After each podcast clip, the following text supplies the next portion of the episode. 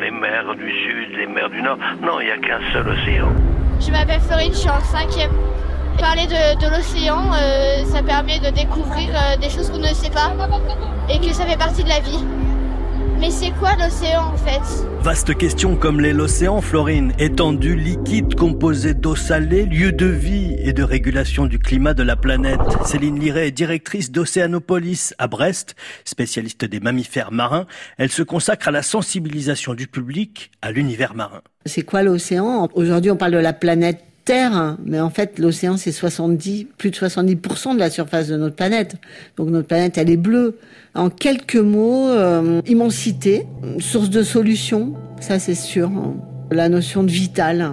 On ne peut pas vivre sans l'océan. L'océan, en fait, est, est quand même, c'est la source d'eau la plus importante sur Terre, hein, le cycle de l'eau. Alors, on le voit au collège, on l'oublie souvent après, mais euh, l'océan, c'est 97% du volume d'eau sur Terre. Hein. Quand on boit de l'eau du robinet, il est peut-être passé euh, mille fois par l'océan hein, avant. Reprendre conscience de ça et se dire, ah oui, mais finalement, s'il n'y avait pas d'océan, on ne pourrait pas vivre sur Terre. Christian Bûcher, historien spécialiste de la mer et conseiller scientifique de la Cité de la mer. Imaginez, il y a 15-20 ans, on croyait connaître 15 à 20% de la faune et de la flore. Alors aujourd'hui, on n'en est plus là.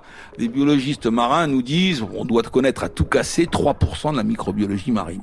Ce qui montre bien qu'aujourd'hui, détruire un océan qu'on ne connaît pas, c'est un scandale écologique, mais il y a plus personne qui va contester ça, mais c'est un non-sens économique. Moi, je plaide beaucoup plus pour un autre rapport entre l'humain et la nature.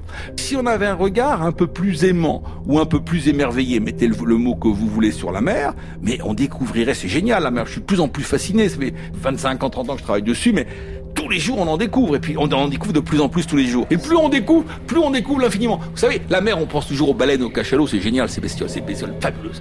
99, je sais pas combien derrière vous choisissez votre chiffre, c'est totalement invisible à l'œil nu. Quand vous jetez à la mer, excusez-moi, mais vous provoquez un tsunami intersidéral. C'est génial la mer. Aujourd'hui, on bloque parce que on n'arrive pas à grossir encore plus loin. Mais plus on grossit, plus on découvre d'autres molécules. L'océan Immensité qui recèle encore de nombreuses découvertes à venir. Espace vierge par endroits où l'humain n'a encore jamais posé les yeux. Promesse d'un avenir humain tourné vers la mer.